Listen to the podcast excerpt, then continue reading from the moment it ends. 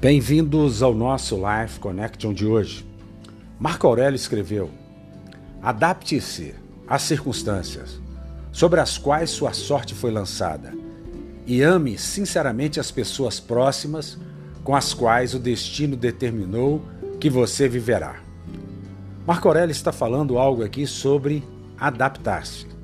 Está falando algo sobre não se entregar às circunstâncias não olhar para as impossibilidades, não se deixar paralisar pelo medo, mas se acercar de pessoas e derramar amor sobre a vida dessas pessoas. Pessoas com as quais você convive, pessoas com as quais você tem compartilhado grande parte da sua vida. Talvez seja aquelas pessoas que trabalham com você, que passam mais tempo com você do que a sua própria família. Pense nisso. Marcos, o Evangelho, no capítulo 4, no versículo 8, nos diz: Outra ainda caiu em boa terra, germinou, cresceu e deu boa colheita, a 30, 60 e até 100 por um.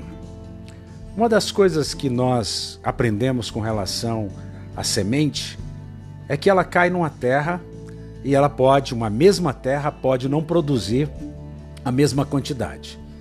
Temos ensinado que na graça, quando nós dependemos da não da nossa meritocracia, mas da graça e do favor de Jesus, nós podemos sim, no primeiro ano, colher a 100 por um.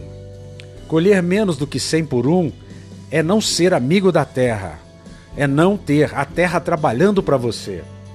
A gente conhece a Bíblia em diversos textos e nós devemos crer que Deus está a seu favor, está a nosso favor.